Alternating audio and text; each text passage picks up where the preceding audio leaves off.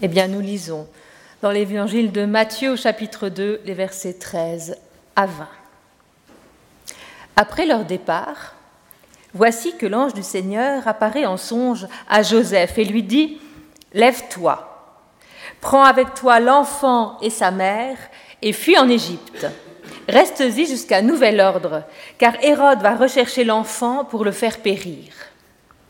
Joseph se leva, prit avec lui l'enfant et sa mère de nuit et se retira en Égypte. Il y resta jusqu'à la mort d'Hérode, pour que s'accomplisse ce qu'avait dit le Seigneur par le prophète, d'Égypte, j'ai appelé mon fils.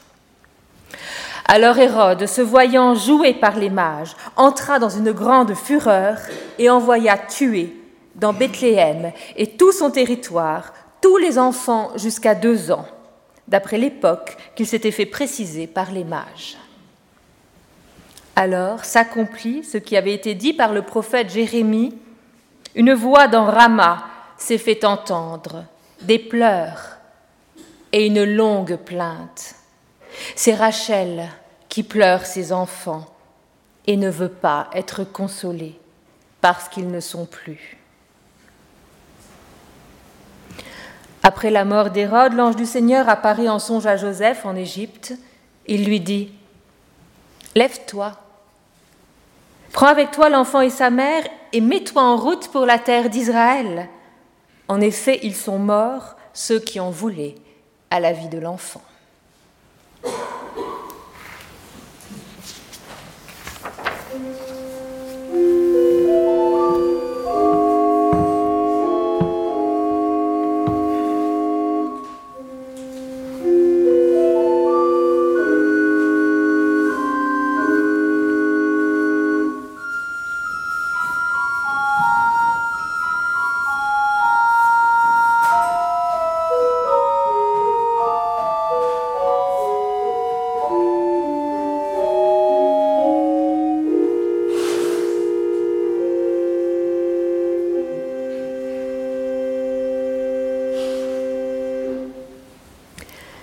Une voix dans Rama s'est fait entendre, des pleurs et une longue plainte.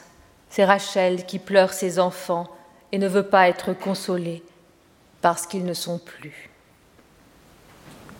Vous le savez, Rachel est une des matriarches bibliques, la femme de Jacob. Longtemps stérile, elle enfanta Joseph et plus tard Benjamin, et elle mourra en lui donnant la vie à Bethléem. Dans le texte de l'Évangile, c'est cette figure de Rachel qui est convoquée pour exprimer la profonde douleur provoquée par le massacre perpétré par Hérode, qui a décidé, vous l'avez entendu, de faire tuer tous les enfants de moins de deux ans à Bethléem et dans son territoire. Alors avant de poursuivre, il est important de se rendre compte qu'ici l'évangéliste Matthieu ne se présente pas comme un historien, mais nous raconte une histoire. En effet, le massacre des enfants n'est pas avéré historiquement. Ce n'est pas Hérode le Grand qui serait à l'origine de ce massacre, mais plutôt son successeur, Hérode Archélaos.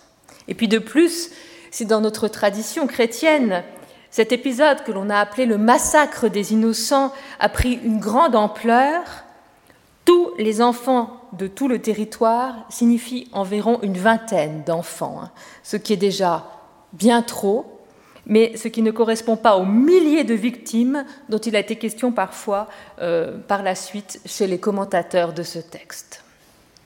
Quant à la citation elle-même, c'est un composite du texte massorétique, donc du texte hébreu et de la Septante, du texte grec. Et dans le contexte de cette citation, qui est tirée du livre de Jérémie, eh bien, ce contexte, c'est la lamentation sur le départ en exil. Hein. Donc euh, là, Rachel pleure l'exil et non pas la mort de ses nouveau-nés. Donc vous voyez là que le texte de l'Ancien Testament, du Premier Testament, est donc utilisé avec beaucoup de liberté. Ainsi, vous avez compris que l'évangéliste Matthieu n'a ici aucune prétention historique ou littéraire précise. Alors finalement, quelle signification peut avoir cette citation. Comme toutes les citations de l'Ancien Testament, et surtout au début de l'évangile de Matthieu, elle nous rappelle quand Jésus s'accomplissent les prophéties de l'Ancien Testament. Mais au-delà de cela, eh bien, au-delà de cela, cette citation nous dit que Jésus arrive dans un monde où règne le pouvoir de la mort et de la violence. Cette citation nous dit que c'est dans ce monde que Jésus proclamera l'Évangile et c'est dans ce monde de mort et de violence qu'il deviendra un symbole d'espérance. Et au point où nous en sommes dans le récit de Matthieu, le contraste est saisissant. On vient de nous raconter la joie de la naissance de l'enfant Messie, en évoquant toutes les promesses que charrie la vie de cet enfant. Et les lecteurs ont, ont en effet compris qu'un enfant peut changer le monde et que ce bébé est un être en devenir, porteur d'espoir. Et nous l'avons dit et redit durant le temps de Noël. Mais après ces annonces, on nous raconte d'autres enfants sont effacés de la surface de la terre, des bébés sont arrachés à leurs parents et à leur avenir. C'est très brutal. Mais il est crucial de ne pas expurger du récit de l'enfance de Jésus sa dimension dramatique et d'assumer ce matin ce qui est écrit dans notre texte, la douleur pure, totale, radicale. Après l'histoire de la naissance de Jésus, la joie, le merveilleux, c'est maintenant la mort qui envahit le récit et qui se déchaîne. Et Rachel, la femme brisée de douleur, incarne un peuple amputé d'une génération. C'est atroce. On aimerait ne pas s'attarder sur cet épisode, l'enjamber, poursuivre le récit et ne pas devoir entendre la voix de Rachel, ses plaintes et ses pleurs. Parce que c'est trop douloureux de devoir faire face à la violence et à la cruauté de certains humains. Et parce que parfois le deuil est trop violent et qu'on touche alors au désespoir. Ça fait trop mal. Et la personne qui vit un tel arrachement tangue et absorbe une douleur insupportable. Alors bien sûr, parfois, l'expérience de la mort est plus douce. Arrivée tranquillement à la fin de sa vie, la personne aimée s'en va en paix. Les liens avec les proches se dénouent dans les larmes, mais avec tendresse et sans drame. C'est une bénédiction de quitter notre terre quand tout se passe ainsi. Mais si vous le voulez bien, j'aimerais que nous laissions Rachel nous parler encore un peu ce matin. Elle qui est confrontée au mystère du mal et de la mort. Rachel, figure de la mère qui a perdu son enfant. Et juste laisser de l'espace à cela, et écouter celle qui ne veut pas être consolée. Cette mention de l'inconsolable m'a toujours beaucoup touchée dans ce texte, parce que nous pouvons toutes et tous être confrontés à l'inconsolable, parce que le choc a été trop dur, parce que cela fait trop mal, parce que nous faisons l'expérience que là, je crois que je ne vais pas pouvoir y arriver. il est si important dans le deuil de respecter son propre temps intérieur comme de respecter le temps intérieur d'une personne que l'on accompagne. Et il est si important aussi d'accepter le refus d'être consolé. Alors bien sûr, il ne faut pas nourrir la souffrance ni une nostalgie malsaine hein, qui nous empêcherait de vivre, mais escamoter la souffrance, ne pas l'entendre en soi ou chez les autres, finalement, c'est ne pas laisser une chance à cette souffrance de s'estomper enfin. Oh, personne n'a envie de souffrir et d'emprunter ce chemin. Et parfois même, l'entourage n'aide pas à affronter, à traverser la souffrance. Au contraire, notre entourage nous pousse à accélérer le tempo. On nous fait comprendre que maintenant il faut passer à autre chose et prendre son chagrin d'endeuillé et le rouler en boule au fond de son cœur ou de son ventre et le cacher et l'oublier. Et reprendre sa vie comme si déjà toutes les larmes avaient pu être versées et comme si toutes les émotions avaient pu être dites, vécues.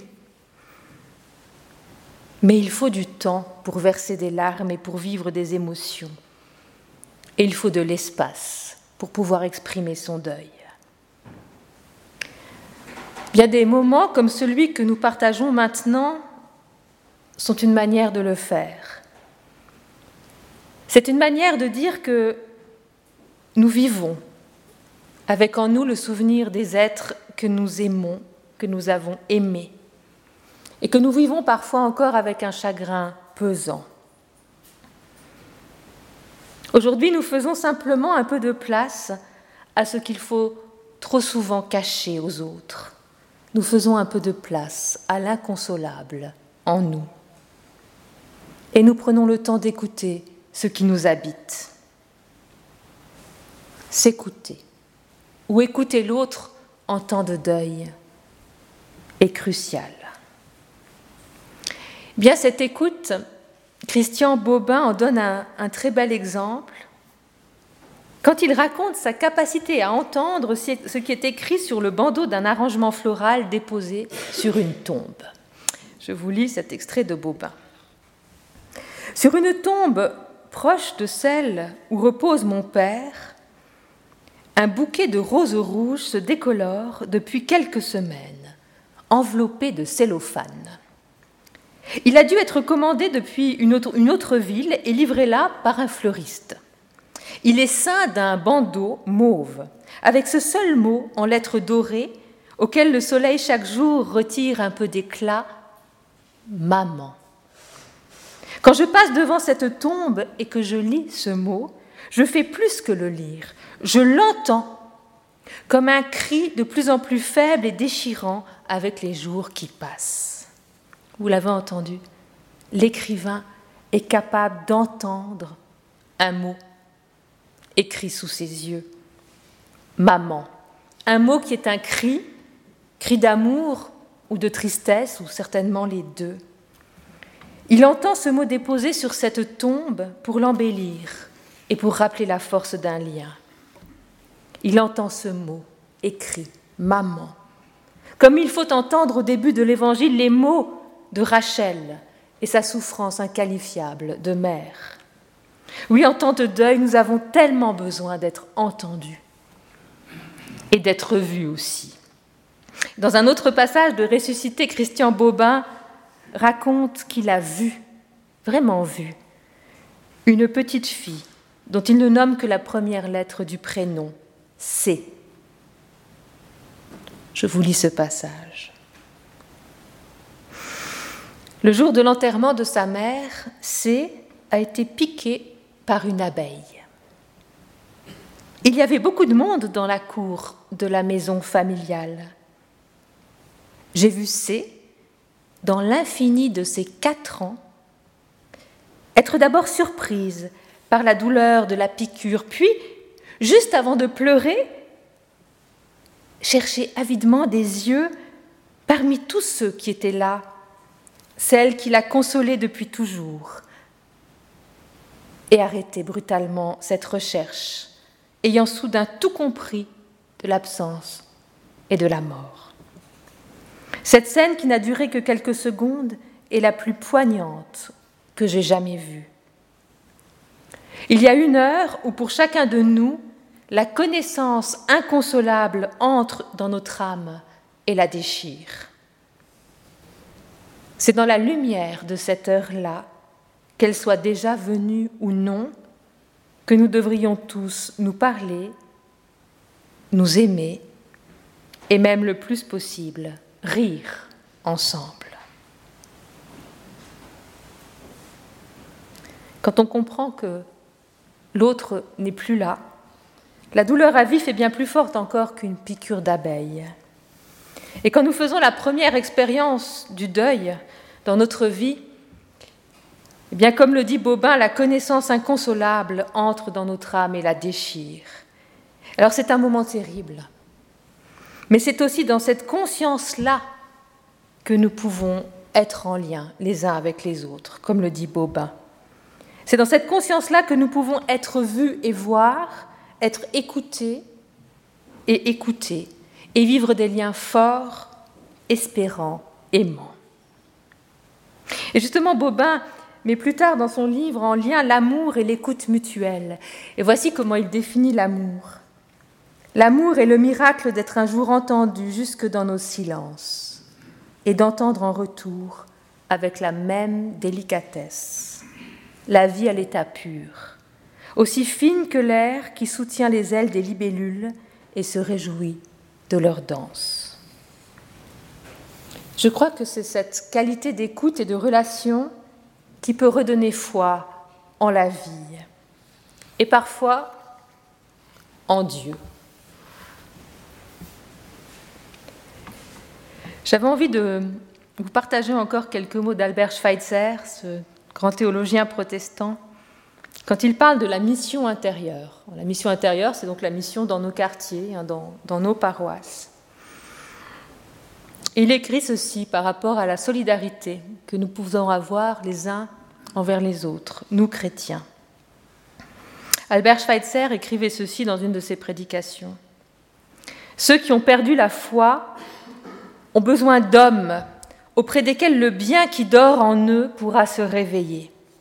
C'est à leur contact, dans leur cœur, qu'ils retrouveront des forces pour avoir confiance en Dieu. Car pour pouvoir croire en Dieu, il faut qu'on puisse à nouveau croire dans les hommes. Et c'est cela le vrai sens de la mission intérieure. Faire en sorte qu'un homme en détresse ait la possibilité partout de trouver du secours ou du réconfort auprès d'une personne disponible, ce qui est rare de nos jours. Raison pour laquelle n'émane de la chrétienté aucune force, aucune lumière en direction de ceux qui marchent dans les ténèbres. Oh oui, ce serait beau si nous pouvions toutes et tous être plus disponibles, avoir la possibilité de nous offrir plus de temps. Ce serait beau que nous puissions offrir des paroles et des gestes chaleureux qui consolent, et que nous puissions partager cette foi en Dieu, en la vie, en l'humanité.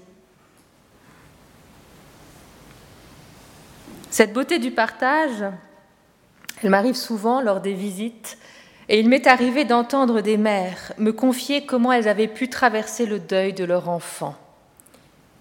Elles me racontaient comment dans leur vieillesse ce souvenir restait brûlant, mais comment elles avaient pu, grâce à Dieu, à l'époque, reprendre pied dans la vie et vivre une consolation intérieure.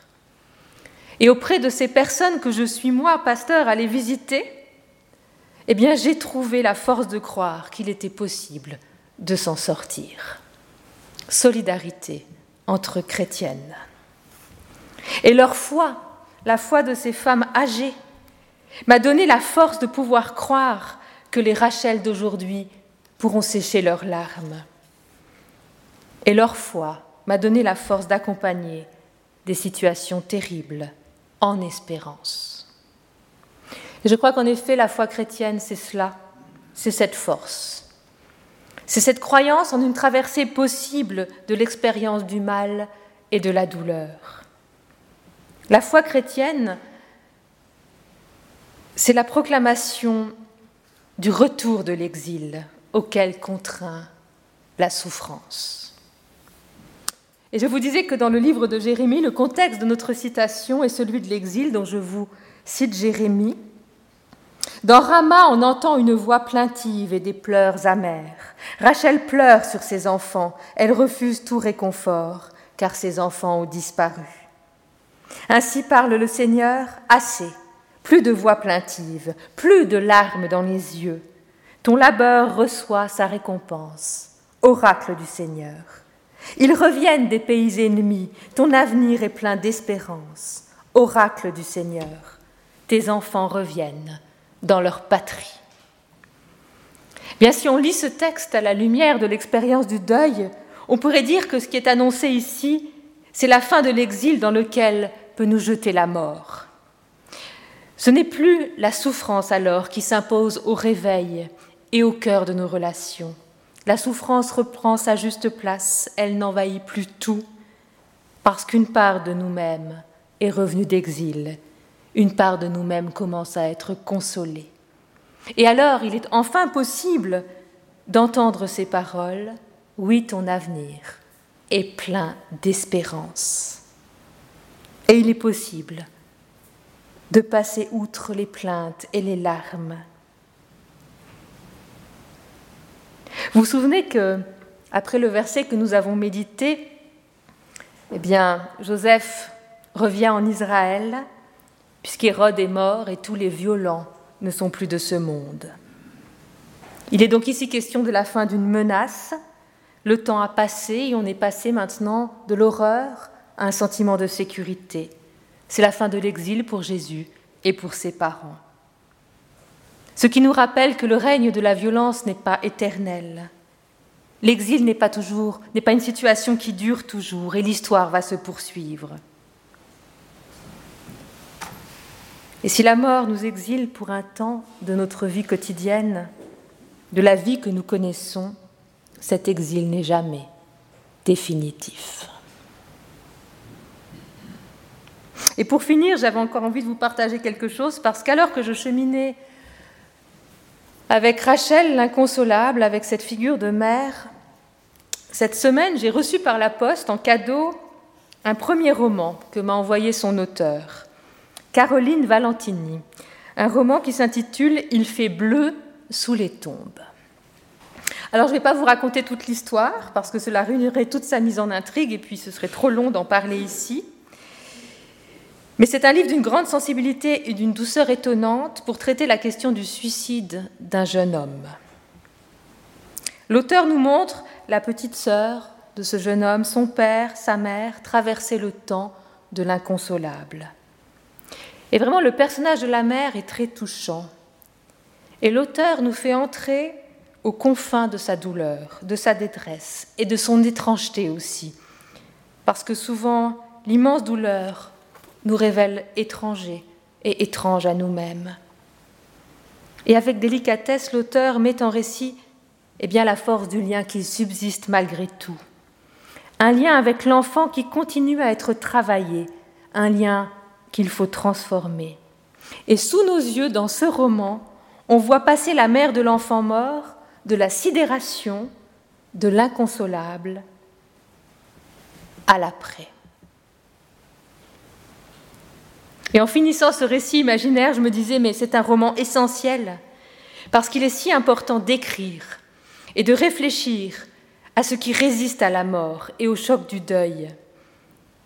Il est si important d'écrire et de parler de la vie qui s'offre différente, mais qui s'offre encore chaque matin au regard embué de larmes, à la peau devenue plus sensible, au cœur blessé, mais qui bat encore, et pas pour rien.